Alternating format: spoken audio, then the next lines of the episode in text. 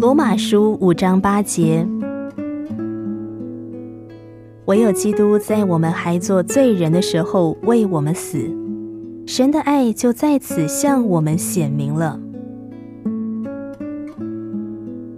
在今天的经文当中，这三个字“为我们”是我们得救的基础。基督为我们，基督代替我们。想一想。如果基督反对我们，那情况将是多么的可怕啊！那将是永远的沉沦。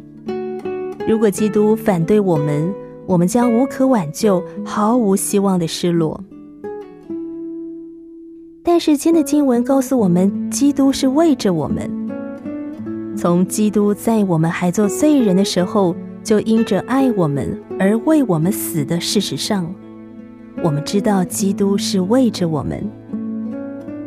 既然在我们还做罪人的时候，他就为着我们；现在我们既然已经与他和好，那么基督他将要更加的为着我们。基督为着我们，那全能者在我的一边，他是我的保障，我的帮助，我的护卫，我的胜利。知道基督在我们里面是多么宝贵的一种经验，他住在每一个基督徒里面，因此我们有成圣的可能。有时候我们可能察觉不到基督在我们里面的工作，无论我们察觉与否，基督总是为着我们，